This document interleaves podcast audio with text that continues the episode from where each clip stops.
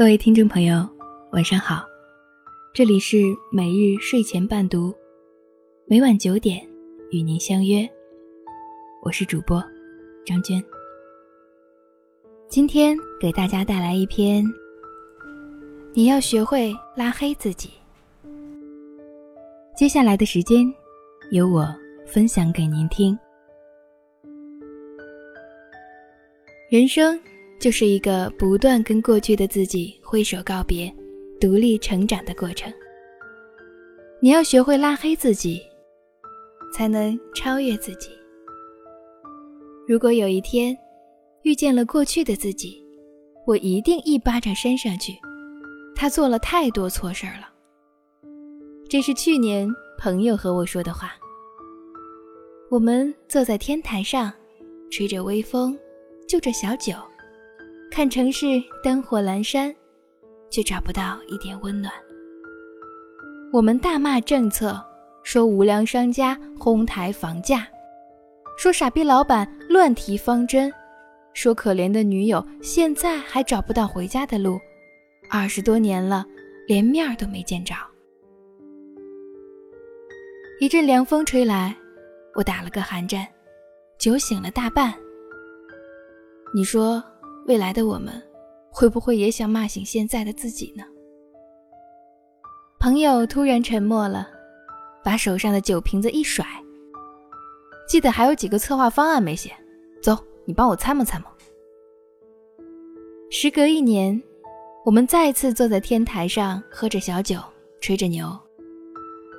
朋友举起酒杯说：“我要对过去一年的自己说声谢谢，辛苦你了。”这一年里，他看了五十本书，策划了几场活动，为公司带来了百万级的单子。他的薪水翻了两番，还找了一个漂亮的女朋友。我们总觉得过去的自己很傻，其实再过一段时间，你就会发现，现在的你也很傻。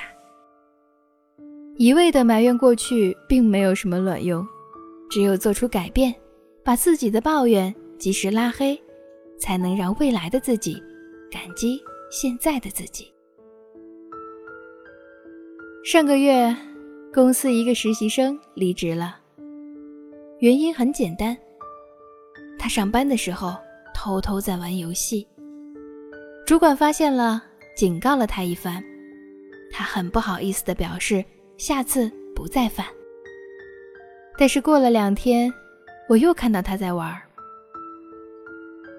离职的那天，我们一起吃了顿饭。我问他：“你怎么就改不了上班玩游戏这坏习惯呢？”他挠了挠头，说：“好几年的习惯了，没办法。”我看着他一脸无所谓的表情，一大堆话又吞回肚子里。记得曾经看过这样一个故事：一个年轻人，二十四岁大学毕业，工作到三十岁依然贫穷，继续工作到三十五岁，还是穷得叮当响。于是他跑去问大师，大师看了他一眼，说：“你家境贫寒。”年轻人一听，咦，真准。于是掏出五十块钱，那您说说，我三十岁之前怎么样？穷。那四十岁呢？对不起，还是穷。那四十五岁呢？年轻人掏出口袋最后的五十块钱，不再贫穷。原来我是大器晚成啊！年轻人高兴道。大师摇头道：“不是。”因为你习惯贫穷，所以就感觉不到贫穷。爱默生说：“习惯不是最好的仆人，便是最坏的主人。”无疑，我们大多数人的习惯是个坏主人。它让我们忘了反省，忘了思考，忘了改变。如果不及时把自己的坏习惯拉黑，那我们最后也只能。习惯贫穷，拉黑自己是一件痛苦的事，但是不拉黑是一件更加痛苦的事。有这样一个人，他笃信巫医和占卜，有两个情妇，多年的吸烟史，还嗜酒如命。有这样一个人，曾经两次被赶出办公室，每天要到中午才起床，每晚要喝大约一公升的白兰地。读大学的时候，还有过吸食鸦片的记录。看起来，他们的人生好像完蛋了。怎么折腾也翻不起浪花了。但事实上，第一个人叫富兰克林·罗斯福，后来他连任了四届美国总统。第二个人叫温斯顿·丘吉尔，后来他成了英国史上最著名的首相。如果他们没有及时的拉黑自己，那么罗斯福。只会被淹没在历史的潮流里，谁也不认识。而丘吉尔可能就只能当一个瘾君子，也许警察档案里一直会有他的名字。一个人过去的荣耀和屈辱，只能代表过去，能代表一个人的一生的，只有现在和将来。很喜欢海明威在《真实的高贵》中写的几段话。我始终相信，开始在内心生活的更严肃的人，也会在外表上开始生活的更朴素。悔恨自己的错误，而且力求不再重蹈覆辙，这才是真正的悔悟。真正的高贵，应该是优于过去的自己。所以，一个真正成熟的人，必然勇于拉黑自己，把自己的懦弱无知、傲慢无礼、懒惰愚蠢，通通拉黑。一点点学习，一点点进步，一点点超越过去的自己。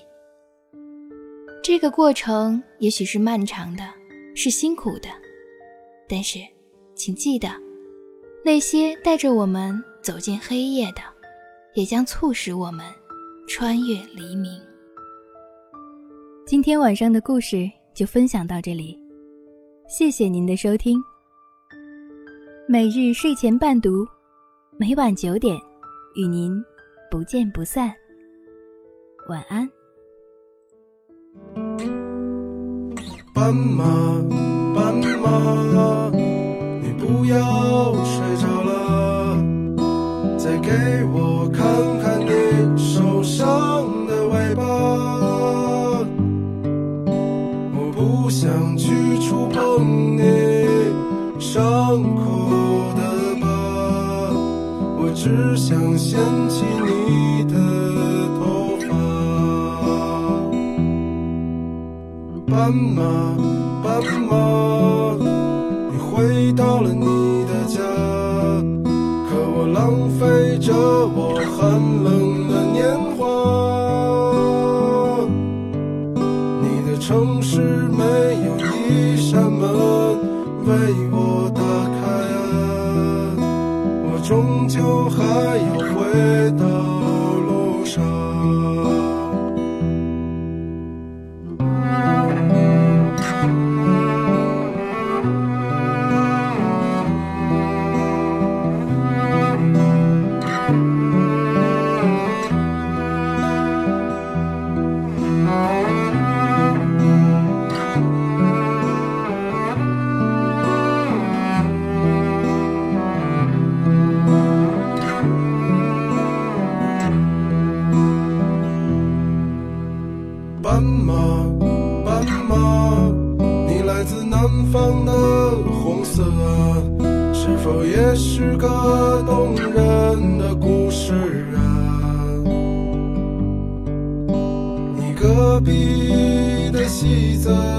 如果不能留下，谁会和你睡到天亮？